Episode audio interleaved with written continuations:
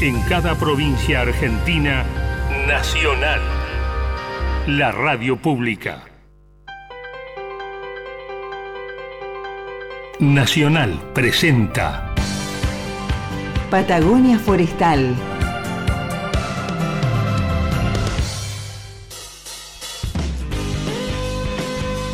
Patagonia Forestal, un espacio de encuentro y diálogo para compartir saberes y miradas. Un territorio de ideas, proyectos con visión de futuro. Patagonia Forestal. Un lugar para sentir la investigación, innovación y el desarrollo. Patagonia Forestal, un programa del CIEFAP.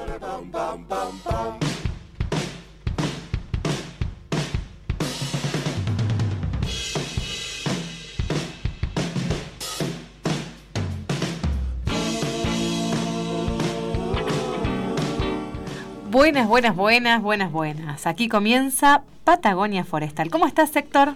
Muy bien, ¿y vos, Carla? Bien, acá con ganas de comenzar este programa para seguir conversando sobre ciencia, tecnología, innovación y desarrollo. Estaba pensando hace un ratito que hay mucha gente que al comienzo comenta cuántos programas van, cuántos años, y nosotros nunca hacemos cuentas y creo que con eso nos estamos perdiendo la chance de festejar. Algún día podemos decir los 200 programas o el año y medio. Yo los dos sí lo sé, yo sí lo sé. ¿Sabes cuántos cumplimos hoy? No, 70 programas. pero te juro al aire que no lo hablamos esto.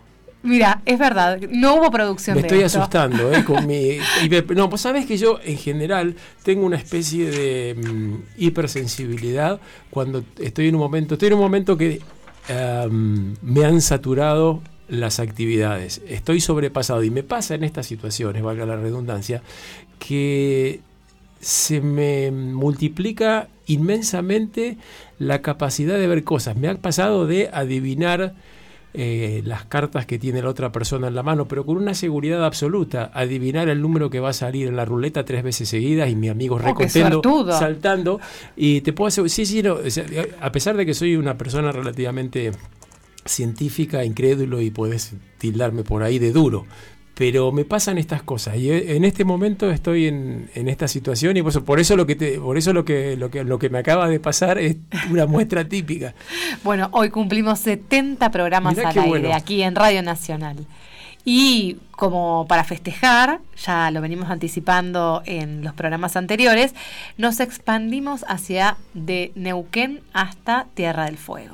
Provincia por provincia pasamos por Río Negro, bueno, Neuquén, Tierra del Fuego, Santa Cruz y aquí la propia provincia de Chubut, para llegar con este programa a cada rincón de la Patagonia y contar un poquito de lo que hacemos y compartimos con nuestros colegas de el ámbito forestal, ambiental y todo lo que esté asociado con nuestros ambientes, ¿no? Exactamente, con lo que tiene que ver el mundo de la vida. ¿Qué tal si arrancamos con estas historias que traes todas las semanas? Dale, arranquemos. Eh, hoy quiero comentarles algo breve, como siempre, como una muestra de que la ciencia está viva y que no es algo del, del pasado o algo que pueda ser aburrido según como se lo mire. Eh, en los últimos días, hace, no hace, hace, hace muy poquito, eh, se descubrió o se confirmó la existencia de una nueva especie de ave en el mundo y justamente en nuestra región. Mira, Acá en unas islas que se encuentran al sur de Tierra del Fuego, eh, ya te digo exactamente el eh, nombre, porque esto lo tenía más abajo, pero nunca sigo el orden de mi machete. El archipiélago Diego Ramírez, que algunos más, más de, algún- más- más de alguna vez lo hemos sentido nombrar sí. y que tiene la característica de que es, son islotes que no tienen prácticamente árboles, o sea, no tienen árboles directamente, no, eh, eh, y no tienen tampoco mamíferos predadores, son bastante pelados, ¿no? Y eh, había un, un ave muy parecida a, a una especie que anda anda también en nuestros bosques, que es el rayadito, y hace tiempo se le veían características bastante particulares y en principio una de las razones que promueve la aparición de distintas especies es que ciertos individuos se aíslan durante mucho tiempo de otros. No pasa solo con las aves, pasa con las plantas también. Eh, y mm, en este caso ha ocurrido eso y a través de análisis genéticos, obviamente como es ahora, se pudo confirmar este hecho y por eso que salió publicado en una revista científica el 26 de agosto, para ser, para ser más exacto. Y bueno, una cosa más que les quería comentar es que en el caso de los hongos, por ejemplo, esto no hubiera sido una gran noticia. ¿Por qué? Porque en el caso de las aves, nosotros conocemos prácticamente el 99 y pico por ciento de las especies porque son relativamente pocas. Pensá que tenemos unas mil en Argentina y diez mil en el mundo, contra, por ejemplo, 300.000 especies de plantas, 600.000 de hongos y agarrate los pantalones, 5 millones de insectos, de especies de insectos, no de insectos, de especies de, insectos. Entonces, las chances de que aparezca, primero, las aves son de posarse, cantan, mucha gente las sigue, entonces eso ha determinado que se conozcan casi todas las especies pero imagínate que no es el caso de, los insectos ni mucho menos de los hongos. Entonces, claro, entonces por eso que por eso que digamos las 10.000 especies de aves en el mundo es un número bastante fehaciente, creíble, pero las 600.000 especies de hongos probablemente tengan un error de entre 400.000 y 600.000 que ande porque se conoce aproximadamente el 10% de las especies de hongos descritas, nada más de todas las que existen. Y se estima, en base a las que se conocen, cuántas podría haber. Por eso que eso es muy a ojo. Eh, pero bueno, a mí me pareció interesante aprovechar a comentar que tenemos la posibilidad de ser testigos de la aparición de una nueva especie en el mundo, digamos, y que nos toca, nos toca de cerca. Sí, qué interesante. Me gustaría invitar eh, en algún próximo programa a, justamente a protagonistas de descubrimientos, ¿no? Eh, bueno, ojalá sea de alguna especie de ave. Y bueno, siempre nos han comentado nuestros micólogos del CIEFAP, cada vez que justamente detectan una nueva especie, bueno, todo lo que implica, ¿no? Nombrarla, cómo es el, el momento de, del hallazgo. Me parece que sería interesante traer a estos...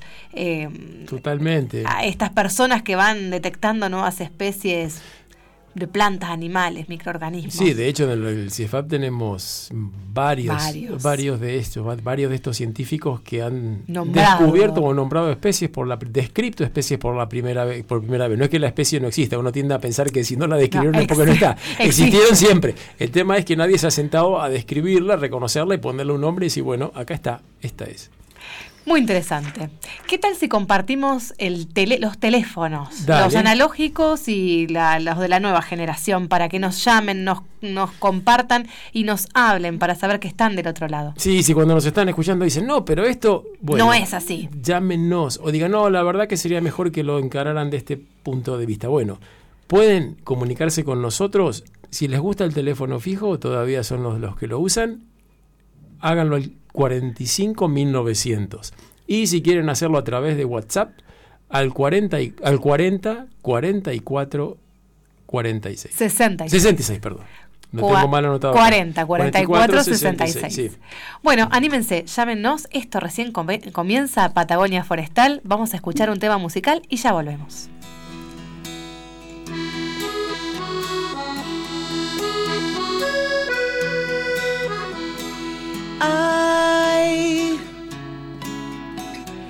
Recuerdos que no voy a borrar, personas que no voy a olvidar.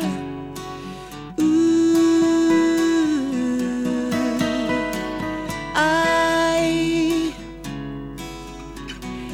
aromas que me quiero llevar, silencios que prefiero callar.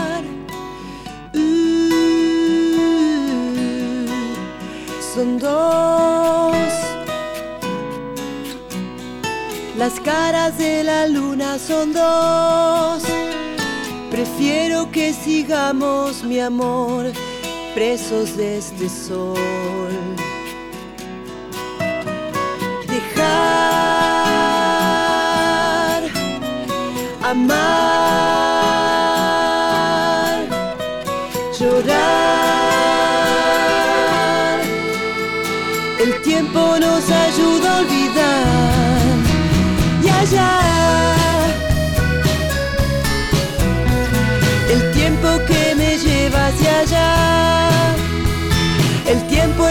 efecto fugaz. Uh, y hay, hay cosas que no voy a olvidar. La noche que dejaste de actuar. Solo para darme amor, para darme amor,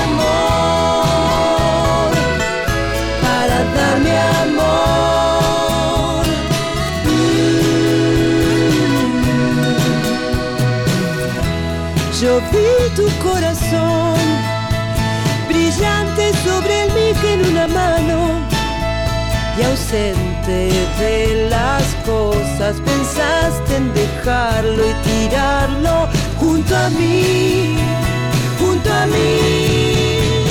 Hay secretos en el fondo del mar, personas que me quiero llevar, aromas que no voy a olvidar. Silencios que prefiero callar. Mientras vos.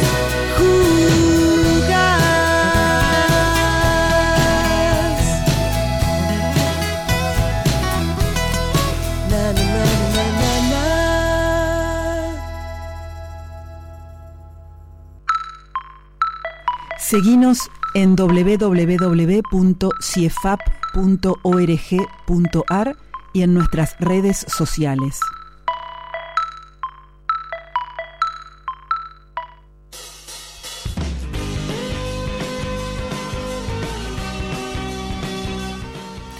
Aquí volvemos con Patagonia Forestal para toda la Patagonia, Héctor. ¿Qué tal si arrancamos eh, a darle la voz a nuestra invitada del día que vino hasta el estudio? Se molestó. Se molestó en venir hasta acá. Ella es diseñadora industrial, trabaja en el CIEFAP y es, se llama Sabina Pérez. Vos le decís que es la ambientóloga, no, la... No, ambientóloga es la amiga. Eh, La tuya, eh, la amiga. Sí, sí, sí, sí, sí. Este, la biomasóloga Biomaso- podría ser, por ejemplo. ¿Cómo estás, Sabina? Hola, ¿cómo están? Gracias por invitarme. Bueno. Me queda bastante cerca la radio. Quiero decir que si bien estoy acá, vivo a una cuadra. Ah, o sea Ah, que bueno. no podía decirnos que no. Bueno, pero tuvo que caminar y requiere sus, sus calorías. Bueno, con Sabina vamos a conversar un poco. Veníamos en el programa anterior conversando justamente sobre los residuos forestales, ¿no? Este, estos residuos que quedan justamente del- de la actividad eh, industrial, ¿no? De, de la Patagonia, eh, de los aserraderos. Eh, y sí, sí, yo te diría, yo resumiría todo esto, el tema de la biomasa, eh, con la famosa frase de que toda, todo problema, toda crisis es una oportunidad. Sí. Lo, lo dejo ahí picando y ahora lo vamos a ver, yo creo, una vez que Ah, nos introduzcamos en el tema, por qué. Vamos a entender. Y justamente el uso eh, eficiente de la biomasa es un factor clave en el marco de justamente de la mitigación del cambio climático. Así que hay varias aristas en las que se está trabajando y bueno, Sabina forma parte eh, justamente de un proyecto eh, para el desarrollo de un sistema aislante con fines constructivos a partir de los residuos foresto-industriales de la Patagonia. Bueno, Sabina, contanos un poquito sobre la utilización de los residuos. ¿Cómo, cómo comienza esta historia, no? Eh, ¿Por qué? ¿Cómo surge la demanda? Eh, bueno, como decía mm, ahí, eh, los residuos siempre son algo que tenemos como muy presente a, reutilizar en la cadena de valor de, cualquier producción y, encontrarle un, uso a eso hace que, que lo que hagamos tenga como cierta circularidad o esto sea un, uso eficiente y aprovechemos al máximo cualquier recurso que estemos utilizando. Y desde la ciencia siempre se está tratando de ver cómo eh, generar nuevas eh, posibilidades para utilizar esto. Así que eh, no es más que diversificar la matriz productiva y sumar una solución más a las que ya hay existentes, como hablaron la- el programa pasado, que son por ejemplo, los biocombustibles. Exacto. Bueno, a nivel, digamos, eh, el tema de los aislantes está muy en, boca de todos, sobre todo los, todos los que están eh, eh, diseñando sus casas. Sí. bueno, están pensando cómo aislarlas térmicamente, sobre todo en Patagonia, ¿no? Es una gran cuestión. Sí, no tanto, no, uno siempre piensa aislarlas del frío, pero también del calor. En el caso del norte, o sea, se ahorraría bastante energía en términos de aire acondicionado, de la misma forma que acá ahorramos calefacción si la aislamos del frío. Exacto. Bueno, y, justamente no las diferencias térmicas, ¿no? En invierno extremos fríos y en, y en, verano también extremas temperaturas que encima van en ascenso. Eh, habitualmente escuchamos eh, las palabras, digamos, de Em, poliuretano, ¿no? que se, se, utilizan para rellenar o para hacer justamente estas capas de aislación. Pero después también en lo que son las construcciones, las bioconstrucciones, eh, se utilizan otros materiales como lino, fibras de madera, paja, cáñamo, lana de oveja. Hay una experiencia muy interesante de ah, ¿sí? Eh, fibras de coco, algodón, hay como toda una diversificación. Y esto me parece que se trata, a ver si, si estamos entendiendo bien, como una alternativa, explorar un poco este, estos materiales eh, para justamente utilizarlos como aislantes. ¿Cómo, ¿Cómo lo ven ustedes? Sí, totalmente. En el mercado hoy existen un montón de, productos que cumplen esa función de aislantes, cada vez se diversifica más y obviamente que hay un interés en que, en que tal vez esos aislantes que se utilizan sean como más no me gusta usar mucho la palabra amigable, pero amigable con el medio ambiente, o tal vez que, pensemos en su posuso, o bueno, desde ya el, origen y, utilizar un residuo es súper valioso, eh, que generar algo nuevo, sintético, eh, también pensar en, cómo se aplica, bueno, como un montón de aspectos a tener en cuenta en, cuestiones ambientales.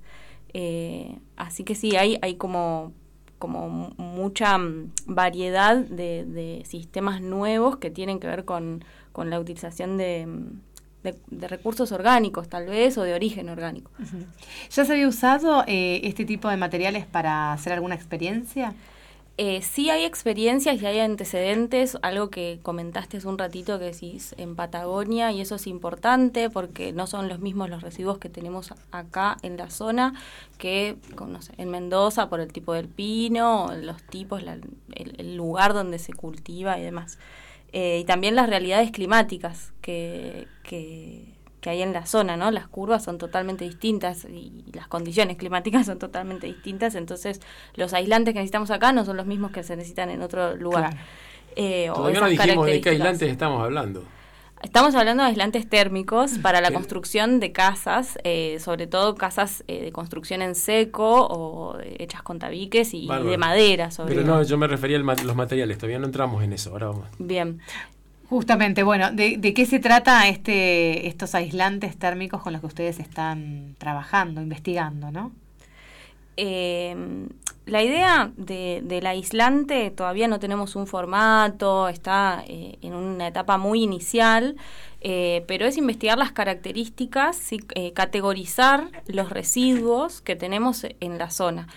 Como digo, esta beca es eh, cofinanciada entre CONICET y la provincia de Chubut, entonces es como bastante importante que eh, lo que estudiemos sea en Chubut, pero como el lugar de, trabajo es con eh, CIEFAP y es un ente estratégico entre, entre muchos lugares, entre ellos está Corfone, eh, que es en Junín de los Andes, en Neuquén. Corfone es este, la Corporación Forestal Neuquina, Que, es, que es una entidad público-privada, pero que de hecho es prácticamente la provincia dueña y que son los primeros que empezaron a forestar y los que manejan las principales industrias eh, forestales con plantaciones de pinos en estos momentos en, la provincia de Neuquén, donde dan las plantaciones más antiguas. Sí. Entonces los residuos eh, van a ser de pino los que ustedes van a sí, trabajar. principalmente pino ponderosa y pino oregón, pero sobre todo pino. Como decías, uh Corfones una capacidad de producción recontra grande en comparación a todos los aserraderos de la zona, es el más grande y obviamente es miembro de CIEFAP, entonces es una alianza estratégica dentro del, plan de beca. Y después en, en Chubut trabajamos con Río Tigre, que mm, ellos construyen, construyen casas con ladrillos eh, de madera, la verdad es que los diseños son increíbles y nos han recibido. ¿Qué es una empresa privada? Eh, sí. Río Tigre, ¿de dónde son? Eh, de Cholila, ellos están en Cholila. Ah, mira vos. Y después... Ladrillo de madera. Sí, sí lo, Corfone también hace casas de ladrillo. Sí, ellos también. Hay una patente que se utiliza y por ahí hay eh, como variantes y bueno, cada uno elige y construye. Pero eh, Río Tigre diseñan eh, la casa completa, no es que ellos venden los ladrillos. ¿Y la mayor parte de la casa es de madera? Sí, sí, sí, sí. El piso, bastante. Y después en Río Negro, en Bariloche, está GW Maderas, que está Gerardo Weldrich que bueno, ellos son los mayores productores de residuos también dentro de, la Patagonia o de, esta zona, de estas provincias. Entonces, eh, en base a eso armamos como, como la búsqueda o la categorización de, con esos tres ejemplares del residuo. Y a eso vamos a hacer un montón de estudios para ver las capacidades que tienen para hacer un producto como aislante térmico hay un montón de cosas para hacer. En eso de categorizar, ¿qué es categorizar? Bueno, eh, elegir, ¿no? Cada, cada cerradero produce un tipo de, de, residuo distinto, cada máquina produce un tipo de residuo distinto, una granometría, una forma. ¿Estamos hablando, Sabina, de viruta, acerrín, para ser concretos? Sí, viruta, acerrín, chips, por eso digo, como cada eh, aserradero tiene una, distintas maquinarias y eso produce distintos tipos de, de residuo. Y yo tengo que trabajar con eso. Entonces, como decir, bueno, ¿qué cantidad de residuo hay en cada lugar? ¿Qué mm, forma tiene? ¿Qué granulometría? ¿Qué... ¿Se pueden combinar, por Claro, bueno, ¿qué pasa si los combinamos? ¿Qué pasa si armo una receta? ¿Qué pasa? ¿Cuánto hay? Cuánto residuo hay de cada uno, cuánto vamos a poder hacer con eso. Entonces, estamos en esa instancia de categorizar eh, los residuos. Hicimos un pequeño relevamiento visitando los tres aserraderos, que la verdad que nos recibieron recontra bien, nos dieron un paseo por todos lados. Eh, tuve la suerte de, que eh, viajaron quienes me acompañan en esta, en esta beca, que son mis directoras, las voy a nombrar, les voy a mandar un saludo, porque bueno, yo eh, soy diseñadora industrial y el ámbito de la madera para mí es bastante ajeno en eh, las cosas puntillosas, ¿no? Entonces, los nombres de, todo, la terminología específica, todavía hay cosas que me confundo y ellas, eh, la verdad es que me, me fueron guiando un montón, así que bueno, mi directora es, las dos son forestales, eh, directora y, una colaboradora que es Eliana María Espavento, que es doctora en ingeniería forestal, y Natalia Rafaeli, que también es ingeniera forestal y doctora. Y aquí que me acompaña eh, todos los días es eh, mi codirectora, que es Claudia Zapata, que ella es ingeniera en la industria de la madera y bueno, es, la coordinadora del área de tecnología de la madera. Súper equipo. Sí, ¿eh? ahora yo porque soy curioso y puntilloso, pero vos, vos sos este, diseñadora. Diseñadora industrial. Pero de todas formas vas a ver las propiedades que tienen los rellenos estos, acerrín. A ver, yo te, iba a hacer una pregunta y ahora que después que dijiste, o sea, pensando que sos diseñadora industrial, tal vez no, no quepa mi pregunta. Vos decime si, si va o no va. Si me hablas de construir mi casa con relleno, rellenándola para aislar con acerrín o viruta, yo pensaría, mmm, por ahí se me llena de bichos o por ahí me absorbe humedad. ¿Esa parte débil la vas a estudiar? Sí, totalmente. Es una de las principales ah, hipótesis o preguntas que uno tiene a las Porque eso va mucho más allá del diseño, eso es otra no, pero tiene que ver con el diseño, porque la elección del material que nosotros utilizamos y las problemáticas a las que puede estar expuesto es una decisión de diseño. Parece como, como dicen algo inmaterial, pero son preguntas que nos hacemos para poder diseñar. Claro, dentro de mi prejuicio, para mí un diseñador es alguien de buen gusto y que dibuja las cosas muy bonitas y que no le importa cómo funciona lo de adentro. Como las revistas de arquitectura y diseño. bueno, es una parte del diseño, no está mal, eh, por ahí es algo muy estereotipado o lo que más eh, se conoce como del diseño industrial, pero la verdad es que hacemos investigación, estamos acá haciendo investigación. Buenísimo. Y, hacemos un trabajo también bastante inmaterial de, bueno, de esto, de investigar, hacernos muchas preguntas eh, y desde, desde las preguntas resolvemos eh, cosas que tal vez no son productos, ¿no? Es decir, tomar decisiones. Sí. Eh, diseñar a veces es tomar decisiones. Sí, te entiendo. Bueno, o sea que este camino recién comienza y las próximas metas, ¿cómo, cómo sigue el año y cuánto dura este proyecto? Bueno, eh, en primer lugar lo que hicimos fue eso, ¿no? Eh, categorizar, ver eh, los aserraderos, ver el tamaño, eh, tener en cuenta cuánto vamos a, a- a necesitar para hacer el análisis y ahora estoy con mucha revisión bibliográfica, Claro. eh, viendo un montón de normativas, porque todo esto eh, para mí es nuevo, ¿no? Eh, todo el tema de las normas y cómo para introducir algo y que tenga cierto estándar tiene que estar en base a ciertos protocolos. Así que bueno, estamos viendo eh, qué normas vamos a utilizar, a qué ensayos los vamos a, a, a someter, digamos, o aplicar. eh, y en base a eso eh, se plantea armar los, las muestras, que yo tengo que viajar de nuevo a estos tres aserraderos, eh, traerme los muestreos, que se muestran de cierta forma, y bueno, ahí empezar todos los análisis. En base a eso, hacer un análisis estadístico y bueno, procesar toda esa información. Un largo camino, esto recién o sea, comienza. claro, estás armando el estudio, básicamente. Sí, sí, sí. Pero qué, qué interesante, ¿no? Meternos un ratito en la cocina de la investigación. Uno cree que las cosas son mágicas y surgen, bueno, ya hay resultados. No, es un largo trayecto que requiere un paso a paso, ¿no? Sí, Compartir que un poco. la verdad que estoy aprendiendo yo también el paso a paso de, de todo lo que es. Eh, quedó una pregunta un poco suelta que me habías dicho de los antecedentes, ¿no? Sí. Acá, eh, si, si había eh, Antecedentes de este. de, de esto. Y acá justo en, en Chubut tenemos en el campus, hay eh, como unos mm, unos marcos que se hicieron y unos prototipos eh, con aislación de, de, mm, de acerrín. Y la verdad que tienen un mon- tienen muy buen funcionamiento. Y también en Bariloche, eh, quien es el dueño del aserradero, hizo su propia casa con, con este sistema y con un recubrimiento específico. Él tiene ahí toda una muestra de, de como un sanguchito de acerrín, placa, de revestimiento. Y él hizo toda su casa y dice, mira, funciona perfecto y nos, nos introdujo, pasamos y la verdad está re calentito. Así que hay como un muy buen antecedente de, que, de que así solito funciona. Veremos qué le podemos adicionar y qué otra vuelta se le puede dar eh, y en cuanto a la composición, en cuanto a la aplicación, en cuanto al formato. eh, pero eso, esos son los antecedentes, al menos regionales. Muy interesante. Eh, hace, mm, ¿Vos sos de Patagonia? Yo soy oriunda de Junín de los Andes, así que también me pone re contenta trabajar con Forco- eh, Corfone. Eh, soy un poco disléxica, perdón. Claro, bueno, para, para los que no saben, en Junín de los Andes está la, la planta industrial de Corfone. Claro, sí. Tienen varios lugares con industria, pero ahí está más concentrado en la planta industrial, es donde producen la mayor variedad de, de- de elementos a partir de la madera. ¿Y Sí. estudiaste en La Plata? Sí, en la Universidad de La Plata. Así que es volver un poco a tus pagos a, a tratar de traer un poco de diseño industrial. Sí, tal cual. Qué lindo. Bueno, muy interesante. Esto recién empieza, te vamos a invitar a, eh, en próximos programas para que nos cuentes, ¿no? Cómo van avanzando. Nos vayas contando los resultados. Yo te pregunto una cosita más, viste que ver. siempre, claro, eh, ¿cómo fue que terminaste en Esquel? Viste que yo soy medio Vos sos curioso. medio curioso. Sí, sí, sí, sí. Eh, que- me, gusta par- la ponerle un- parte me gusta de- un toque de intrusos en el Sí, programa. entonces intruso. un poco intrusos. Bueno, ¿cómo llegué acá? La verdad es que tengo mucha suerte, no sé cómo explicarlo.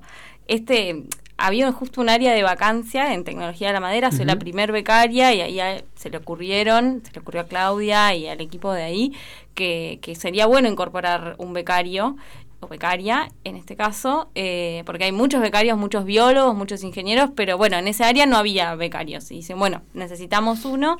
Y ellos plantearon, eh, junto con Eliana y con Natalia, que se conocían de otros ámbitos, como un plan de trabajo. Y Brigitte, que trabaja acá en secretaría, o Sí, no sí, sé bien, todavía no la, nosotros, no sí, la he conocido.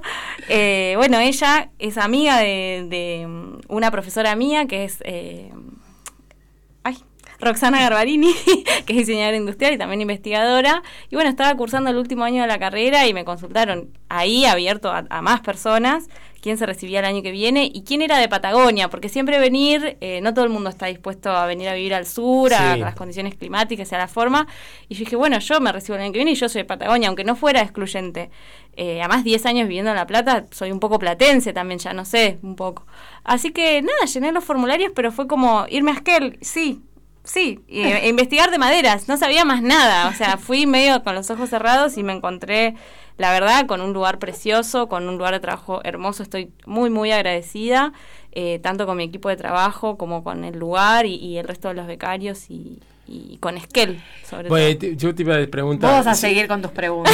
No, no, una, una, última, una última mención a algo que eh, a mí si me preguntaras en qué otra ciudad de la Patagonia viviría si me echaran de Esquel, eh, sería Junín de los Andes. Con absoluta seguridad, porque no me gusta el exceso de humedad y me gusta el sol. Y de las ciudades de la cordillera, Junín y Esquel son las más soleadas. Así que quería contarte eso porque supongo que vos por ahí, si te gusta Junín, te debe gustar. Son climáticamente son sumamente, las dos estamos en el Son muy parecidos. Sí, sí, sí, sí, son yo, fantásticos. Yo la verdad es que llegué y me sentí muy en casa cuando... No me imagino. Sí, sí, a mí, a mí Junín me encanta. Yo voy a compartir algo porque seguramente la audiencia va a poder seguir ampliando este lado B de la investigadora. Eh, lanzamos hace muy poquito con el área de extensión del CIEFAP unos podcasts que se llaman Ida y Vuelta de la Ciencia. Los van a poder encontrar en Spotify como Ida y Vuelta de la Ciencia. Y justamente esta semana, Sabina está hablando en esa ida y vuelta, intercambiando con otra colega, así que los invitamos a escucharlos porque ahí cuenta mucho más sobre su historia personal. Y, es para alquilar balcones ese reportaje realmente muy simpático. Queda subido en Spotify, así que no se lo pierdan. Gracias, Sabina. Bueno, muchas gracias por invitarme y nos vemos pronto. Vamos a un tema musical y ya volvemos.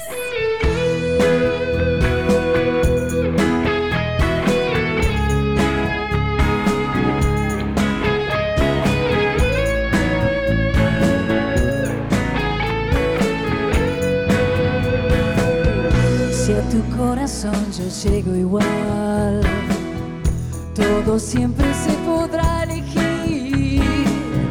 No me escribas la pared, solo quiero estar entre tu piel. Y si acaso no brillara el sol y quedara yo atrapada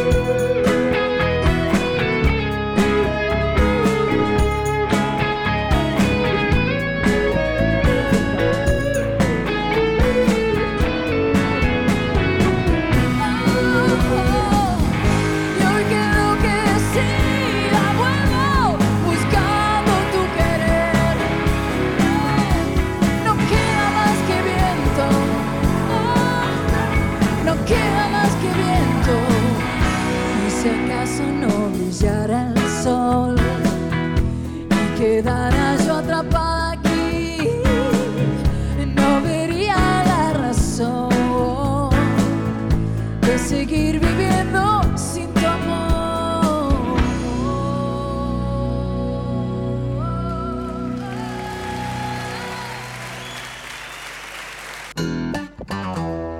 Hasta las 20 horas seguimos en Patagonia Forestal.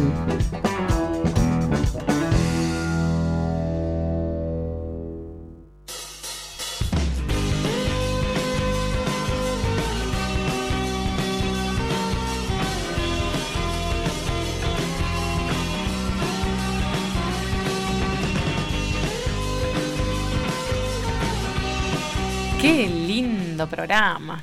Muy, Sí. muy interesante la nota con Sabina. Nos quedamos ahí en el escuchando el tema musical y seguiste conversando con sí, ella. muy linda la música. Me encantan lo- los temas que está eligiendo Nelson Santibáñez, nuestro operador histórico de Radio Nacional, que ten- tengo la suerte de conocerlo hace unos, unos cuantos años y es de esas personas eh, tipo pie, ¿viste? Te transmiten paz de alguna Una manera. tarde muy cálida. Yo quiero pasar un saludo muy especial, es muy personal este saludo, para mi compañero que hoy cumpleaños. ¡No!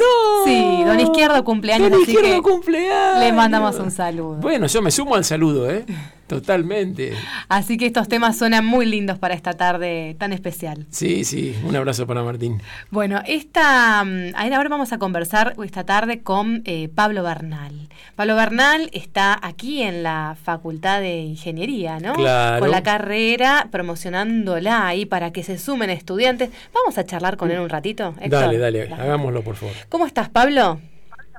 Hola Carla, ¿cómo estás? ¿Qué tal Héctor? ¿Cómo andás? Bienvenido. Muy bien.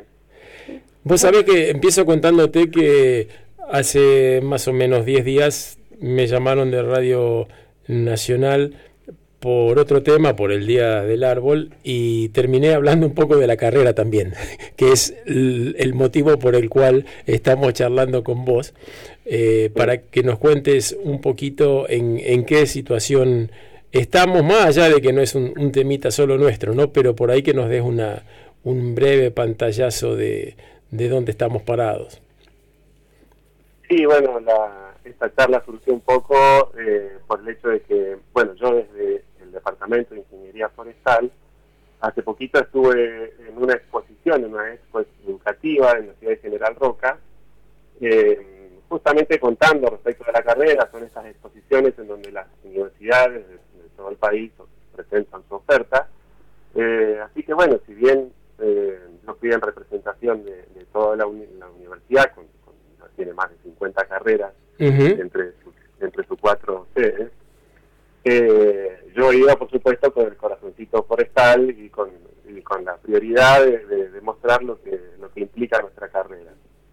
Eh, y bueno, sí, en este momento esto es para nosotros muy importante porque bueno, eh, han, han ido cambiando con el tiempo las, las dinámicas, las, las formas en que los estudiantes eligen sus carreras y eso nos lleva también a, a nosotros modificar las estrategias. Ya no podemos contar con que figurar en, en el libro de la, la, guía del estudiante, que posiblemente muchos de nuestra generación sí. fue lo que se utilizó para elegir qué estudiar, dónde, cuál uh -huh. la oferta. Bueno, hoy hay una gran diversidad de, de ofertas académicas y, y, acceder a esos a estas ofertas bueno, implica un esfuerzo por parte nuestro importante. Y bueno, eso, en eso estamos, ¿no? Porque, bueno, nuestra carrera ya de por sí es, es una carrera que no es de las más eh, conocidas o de las más frecuentes. Eh, por ahí le cuesta a, nuestros potenciales estudiantes darse cuenta que esa es la carrera que, que les convence, que, que, cumple con lo que, con lo que quieren hacer de, su carrera profesional. Eh, y bueno, ahí estamos tratando de colaborar en ese sentido. Pablo, para los que están escuchando, los jóvenes que están escuchando, no tan jóvenes, ¿no? que quieran iniciar eh, justamente la carrera, ¿cuál es el perfil ¿no? de, de un ingeniero forestal? Bueno, ese es uno de los temas, eh, digamos, más importantes para comentar en ese sentido, porque, bueno, la carrera de ingeniería forestal es una carrera ya que tiene muchos años en nuestro país. Eh, en Esquel ya tiene 34 años, 35. Sí. Que ya este año se cumplen 30 años de, de la primer camada de ingenieros forestales, que se recibieron en el 93. Y a lo largo de todo este tiempo eh, ha ido cambiando, por un lado ha ido cambiando la, la percepción que tiene la gente del bosque y lo que, lo que quiere del bosque, ¿no?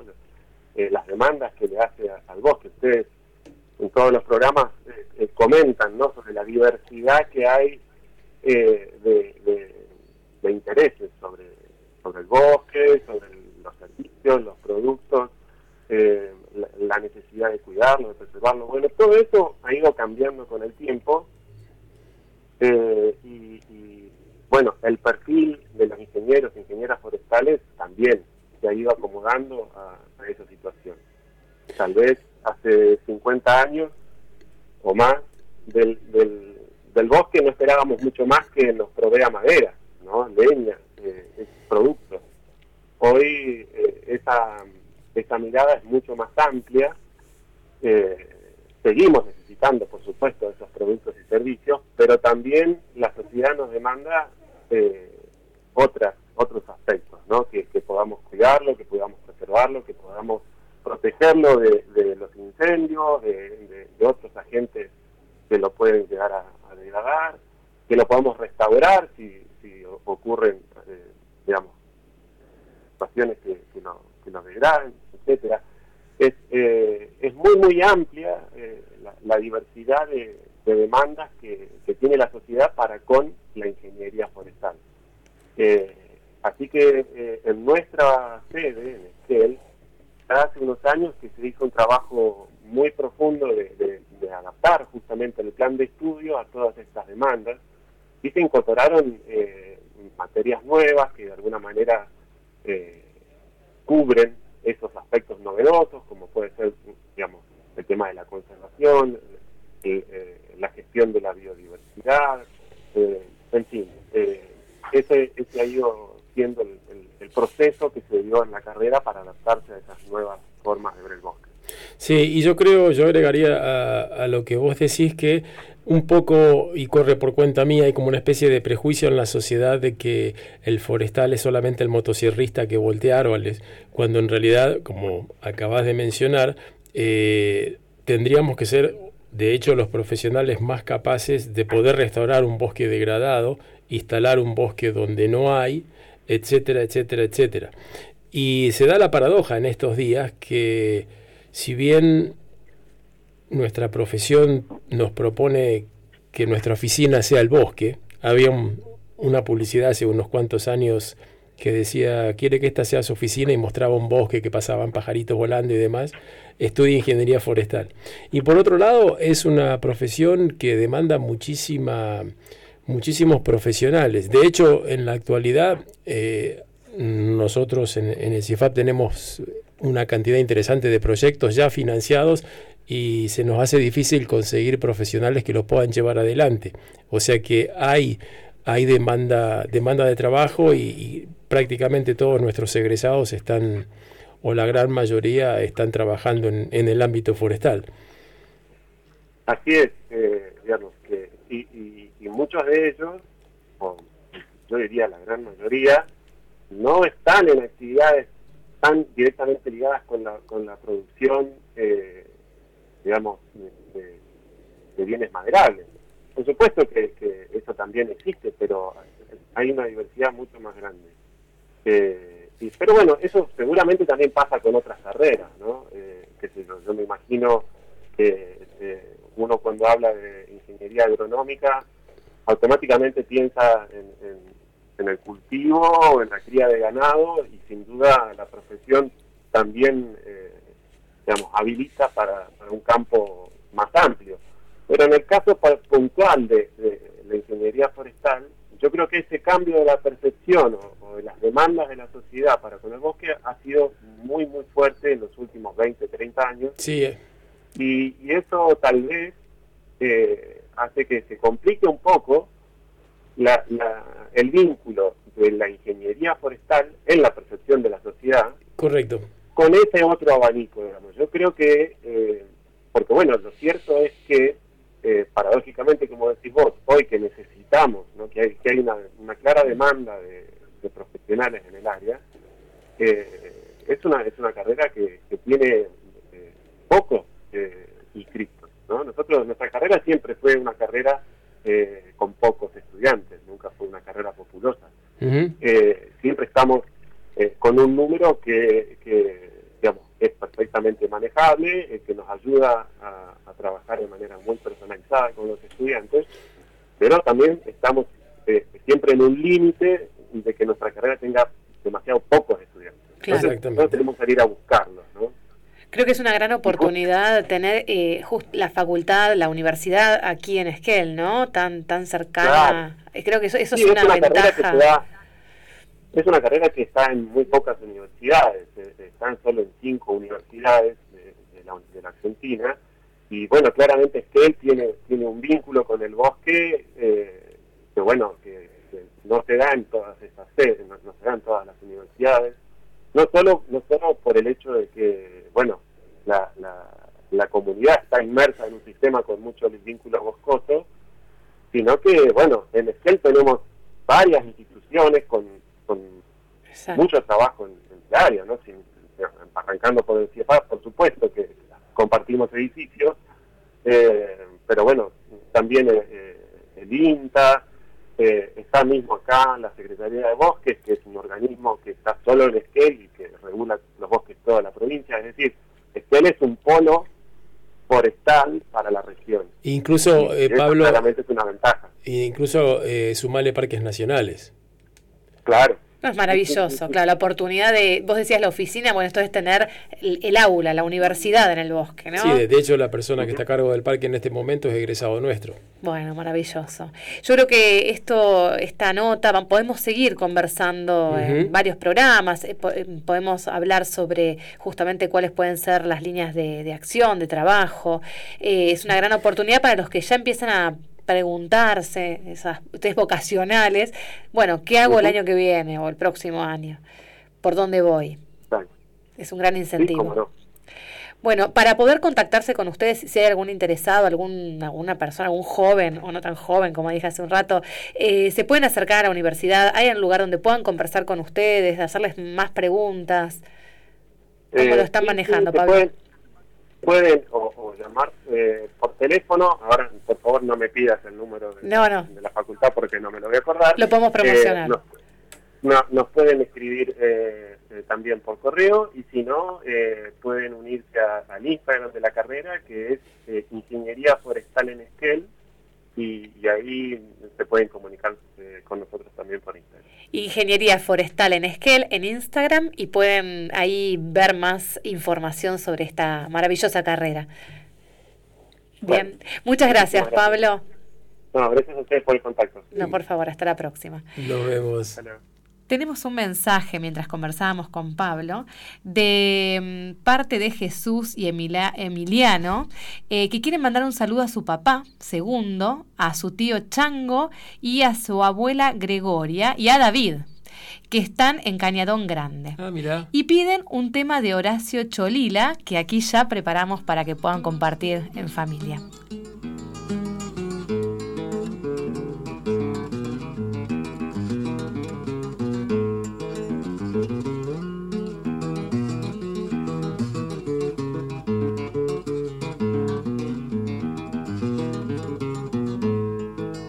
Yo no sé por qué mi vida tiene cosas tan extrañas. Soy como un río que corre de las más altas montañas. Me dicen cordillerano porque hablo de mi región. Tengo acento campesino, de Cholila soy señor.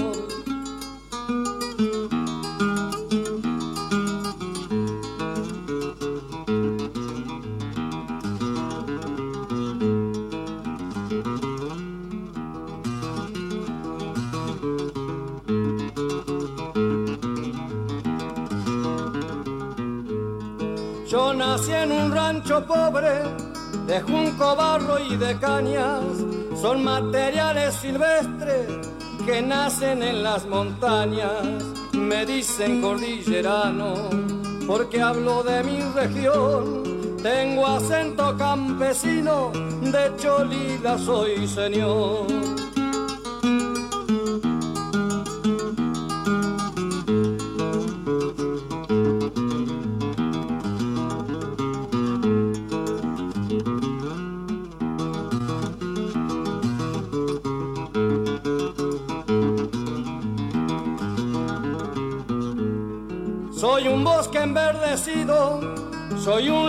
Cholilero, soy un cerro bien nevado, soy agua de ventisquero. A mí siempre me gustó recorrer pagos ajenos, porque soy potro bellaco y nadie me pone el freno.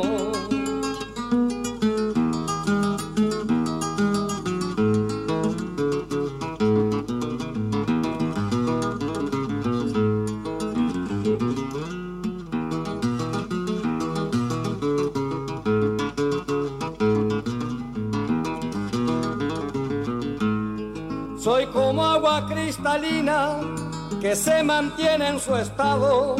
Yo sigo siempre derecho, no me quedo en ningún lado.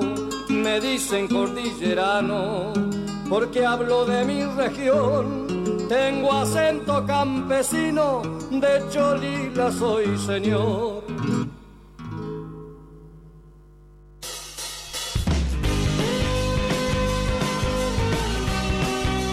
Qué hermoso tema, bien patagónico. Gracias por compartirlo con nosotros y estar escuchándonos del otro lado. Sí, fantástico.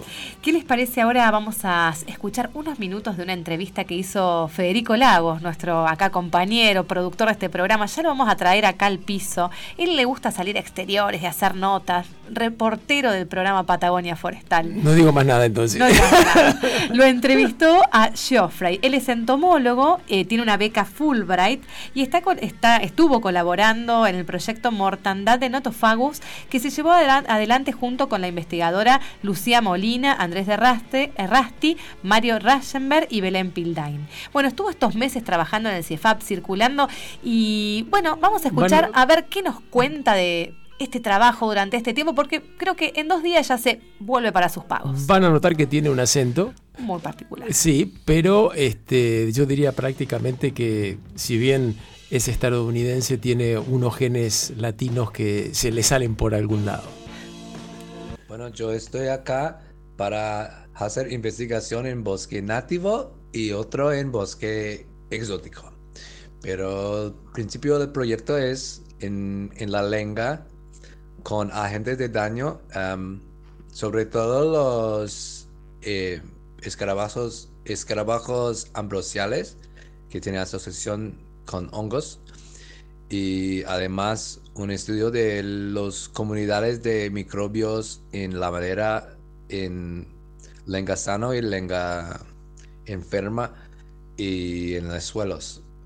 Em, y para hacer todos estos estamos usando una tecnología de secuenciación, se llama MinION, Oxford Nanopore, que es como una maquinítica que se puede conectar con el computador de, con una conexión USB y sacamos millones de, de secuencias así.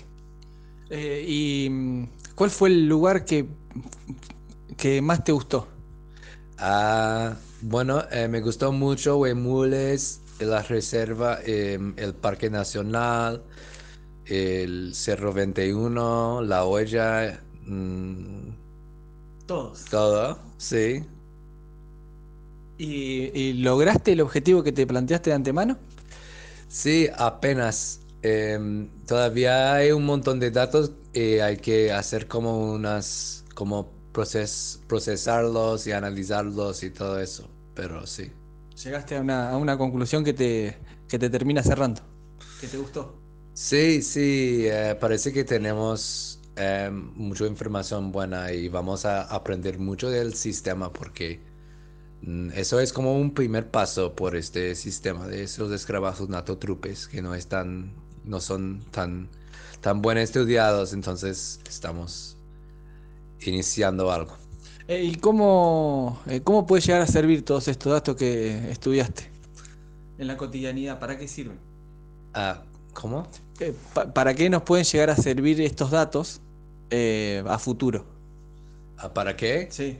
Ah, para saber em, qué son los hongos asociados con estos escarabajos ambrosiales, si unos son patógenos o cómo se funcionan y además si hay, hay diferencias entre como la lengua en las partes en donde hay mucho em, como mortalidad si encontramos las mismas hongos que están asociados con los bichos o si hay otras diferencias, así que aprendemos un poco más sobre la sistema, el sistema. Eh, ¿Tenés pensado regresar a Argentina o con este viaje ya está? Sí, sí, yo quiero regresar a Esquel, me gusta mucho Esquel y también como eso es un primer paso, hay mucho más trabajo para hacer.